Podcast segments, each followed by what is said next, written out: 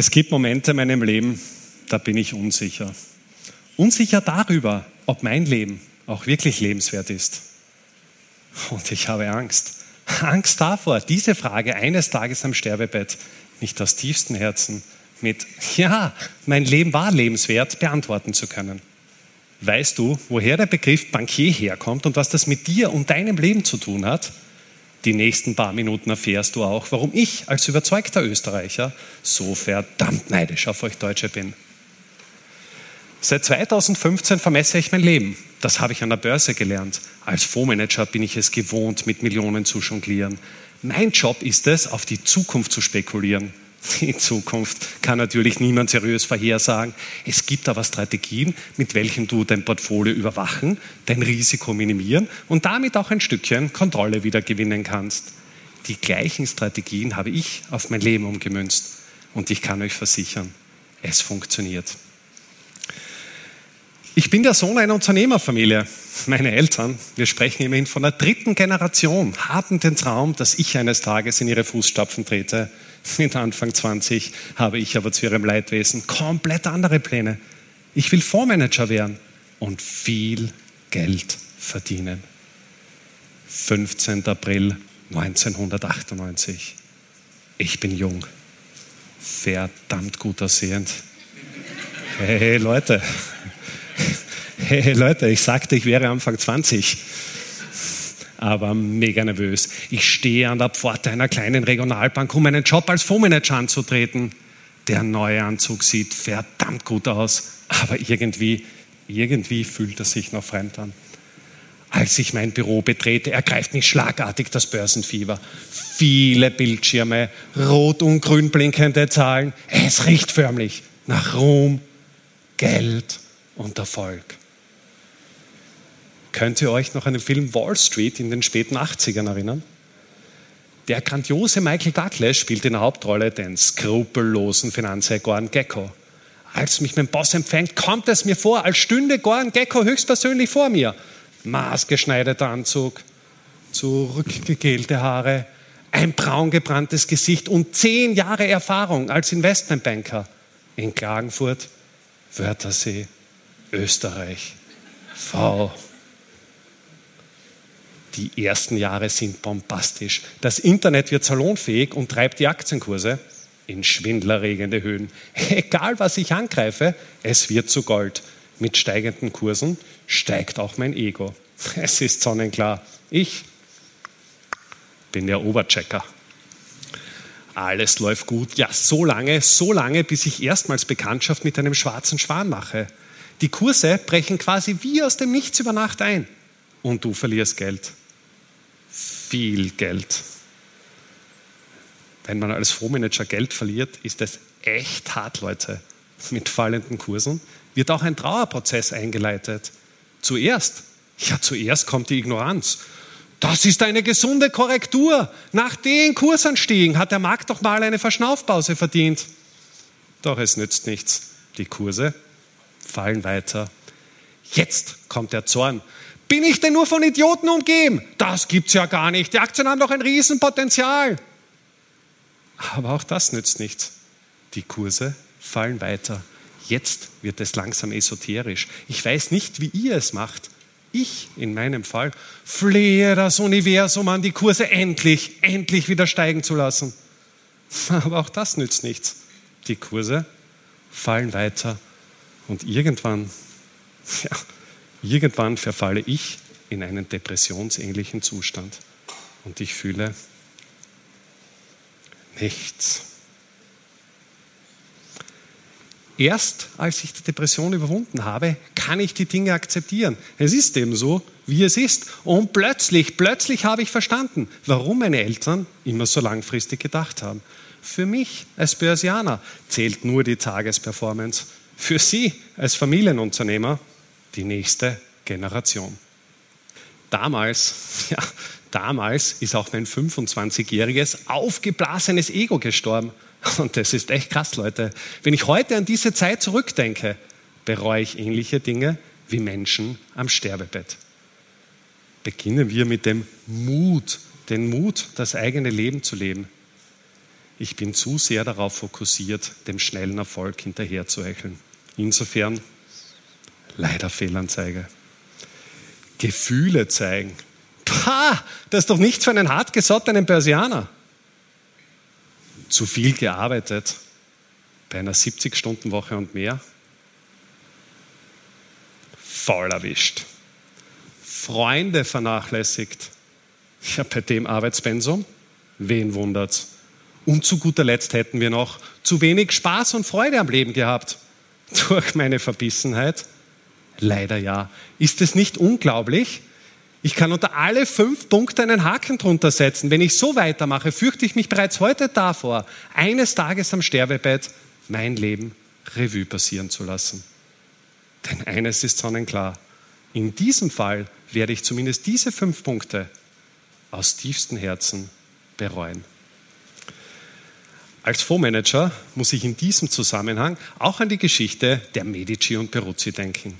Lasst mich euch mitnehmen ins 14. Jahrhundert nach Florenz. Damals, ja, damals beherrschen die Peruzzi und Medici das Geldwesen. Einer der größten Kunden der Peruzzi ist Edward III., der König von England. Er leiht sich Geld, viel Geld, um sich seinen ausufernden Lebenswandel und auch seine Kriege finanzieren zu können. Die Peruzzi sind eine hoch angesehene Familie. Das kann man von den Medici wahrlich nicht behaupten. Als Geldverleiher stellen sie ihre Bänke auf den Straßen von Florenz auf und leihen darüber hinweg ihren Kunden Geld.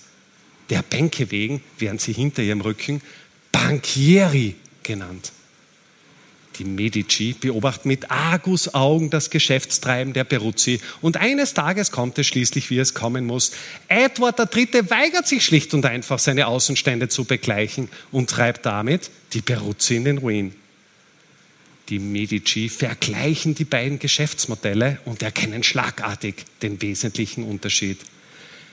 Während die Peruzzi riesige Geldsummen lediglich wenigen Kunden geliehen haben, haben sie selbst ihr Vermögen breit gestreut und vielen Kunden lediglich kleine Geldsummen geliehen.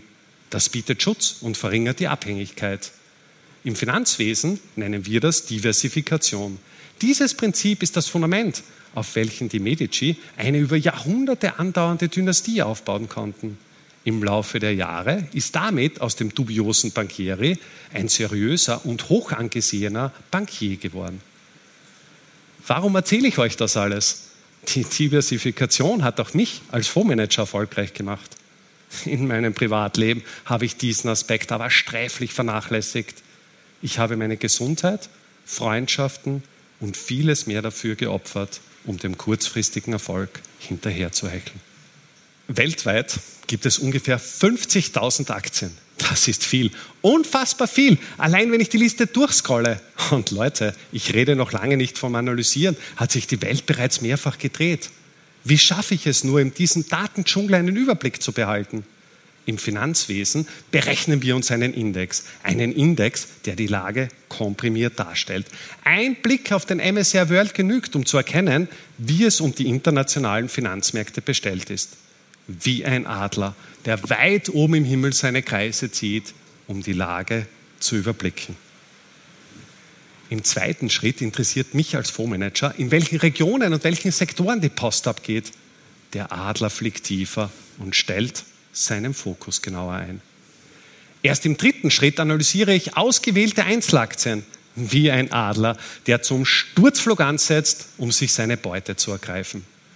Und jetzt wird es spannend. Die gleiche Strategie habe ich auf mein Leben umgemünzt.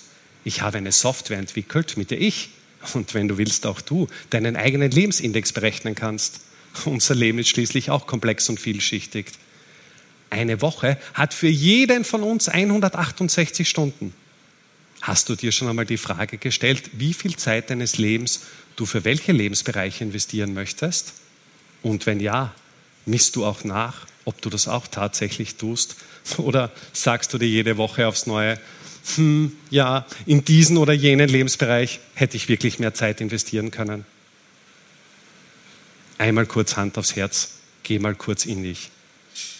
Wie viel Zeit pro Woche verbringst du mit deinen Kindern? Und zwar in ungeteilter Aufmerksamkeit, ohne Handy oder sonstige Ablenkungen. Nächste Frage. Wie viel Zeit pro Woche verbringst du mit deinem Partner oder mit Freunden?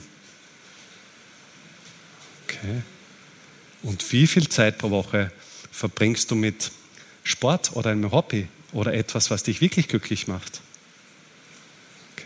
Und genau darauf kommt es an, Leute. Wenn wir uns im Job einen Überblick über einen komplexen Sachverhalt machen wollen, kreieren wir uns häufig ein Dashboard.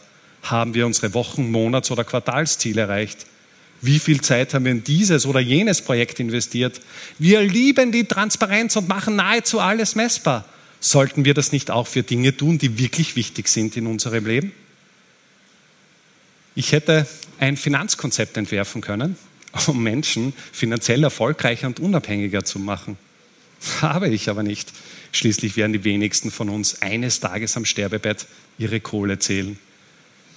Ich bin ein Investor und habe etwas erfunden, um Menschen dabei zu helfen, ihre Zeit auch wirklich in Qualität zu investieren, in Dinge, die unser Leben lebenswert und uns glücklich machen. Es gibt Menschen auf den Bühnen dieser Welt, die wollen mir ernsthaft weismachen, wie ich mein Leben zu leben habe. Ehrlich, Leute, ich kann Phrasen wie, du musst dieses oder jenes machen, um glücklich zu werden, einfach nicht mehr hören. Unser Leben ist so individuell, so komplex und so vielschichtig, da kann doch niemand ernsthaft glauben, ein Patentrezept zum Glücklichsein gefunden zu haben. Das habe ich natürlich auch nicht. Mein Konzept habe ich Dashboard Your Life genannt. Damit kannst auch du dein Leben vermessen. Dabei geht es mir ausschließlich um die Methodik. Für die Befüllung und für die Inhalte ist und bleibt aber jeder selbst verantwortlich. Wir schreiben das Jahr 2021 und ich bin verdammt froh darüber. Ganz kurz an euch, gebt mir mal eure Hand. Wer von euch ist älter als 29? Wow, so viele, vielen Dank. Würden wir das Jahr 1821 schreiben, wären ich, sowie all jene von euch, die jetzt aufgezeigt haben, nicht mehr hier. Denn damals, damals betrug die Lebenserwartung lediglich 29 Jahre. Ich bin jetzt 44. Rein statistisch betrachtet habe ich bereits mehr als die Hälfte meines Lebens hinter mir. Die Lebenserwartung heute liegt bei rund 80 Jahren. Stellst du dir nicht auch ab und an die Frage, was bedeutet das überhaupt für mich und mein Leben? Der eine oder andere von euch mag es bereits kennen. Die erste Hälfte unseres Lebens opfern wir unsere Gesundheit, um viel Geld zu verdienen. Die zweite Hälfte, vermutlich werdet ihr es schon erahnen, opfern wir unser schwer verdientes Geld, um unsere verloren gegangene Gesundheit wiederzuerlangen. Das hat niemand anderes als der französische Philosoph und Schriftsteller Voltaire vor etwa 300 Jahren gesagt. Und vermutlich wird es in 300 Jahren auch nicht anders sein. Als Österreicher liebe ich den Winter. Hey, ich werde schier wahnsinnig, wenn ich auf meinen Skiern im Vollspeed hinter meinen Kindern den Steilhang hinunterbretter.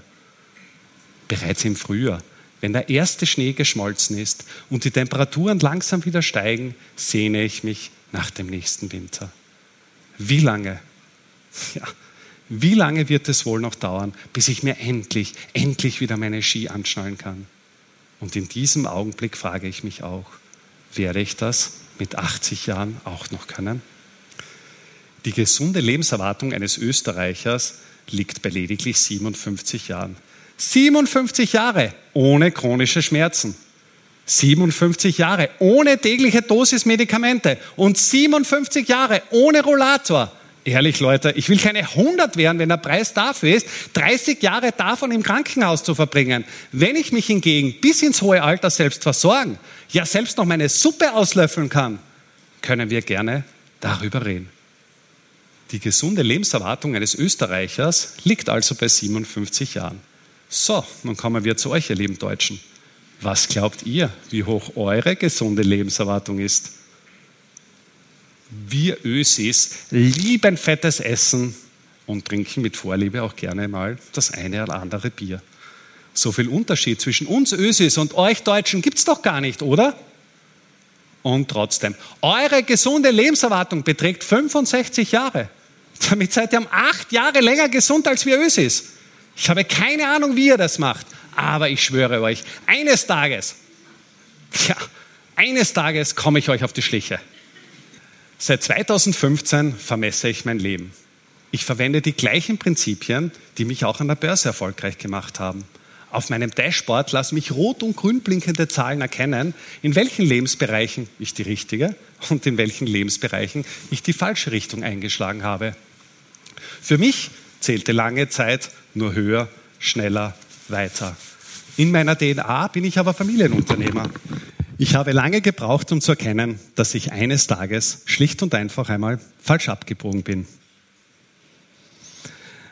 Im Oktober 2020 habe ich mein Leben komplett auf den Kopf gestellt. Ich habe die Sicherheit eines gut bezahlten Jobs aufgegeben und gegen die Unsicherheit eines Unternehmers eingetauscht. Und das mitten in der Corona-Krise. Ihr könnt euch vorstellen, viele, viele halten mich für komplett verrückt oder total durchgeknallt. Für mich hingegen ist die Sache sonnenklar. Ich kehre zu meinem Ursprung zurück. Es ist zwar nicht das Traditionsunternehmen meiner Eltern, sondern ein Startup auf der grünen Wiese geworden. Die Prinzipien, ja, die Prinzipien sind aber die gleichen. Die Unsicherheit, ob mein Leben auch wirklich lebenswert ist, ist geblieben. Ich bin aber sehr zuversichtlich und optimistisch, dass ich eines Tages am Sterbebett den großen Umbruch 2020 nicht bereuen werde. Der Grund, warum ein Flugzeug von A nach B fliegt, liegt nicht am Piloten allein. Der Weg ist nie direkt und es bedarf vieler kleiner Kurskorrekturen, die der Autopilot ausgleicht. Ohne ihn landest du auf einen Langstreckenflug, vermutlich in Moskau und nicht in Frankfurt. Unser Leben ist so komplex und vielschichtig. Da gibt es so viele Dinge. Familie, Freunde, Karriere, Gesundheit, den Job. Ich weiß nicht, wie ihr es macht. Ich habe manchmal das Gefühl, ich kriege das alles nicht überein. Dumm ist es nur, wenn man sich auf dem falschen Kurs befindet und für eine Kurskorrektur als Pilot zu wenig Sprit im Tank oder als Mensch zu wenig Zeit auf der Lebensuhr hat. Deshalb brauchen wir ein Frühwarnsystem. Ich vertraue meinem Dashboard ja live, der Pilot seinem Autopiloten. Rein statistisch betrachtet habe ich eine Lebenserwartung von rund vier Jahrzehnten vor mir. Das ist viel, unfassbar viel und wesentlich mehr als die gesamte Lebenserwartung eines Mannes anno 1821. Meine gesunde Lebenserwartung beträgt allerdings nur noch 13 Jahre. Oder nur mehr 13 Winter lang Skifahren. Und das ist schrecklich überschaubar. Ich weiß nicht, wie viele gesunde Lebensjahre ihr noch auf eurer Lebensuhr habt. Im Grunde spielt es auch keine Rolle. Wichtig ist nur, eure Zeit in Qualität zu investieren in Dinge, die unser Leben lebenswert und uns glücklich machen. Bist du bereit, in deinen Lebensindex zu investieren?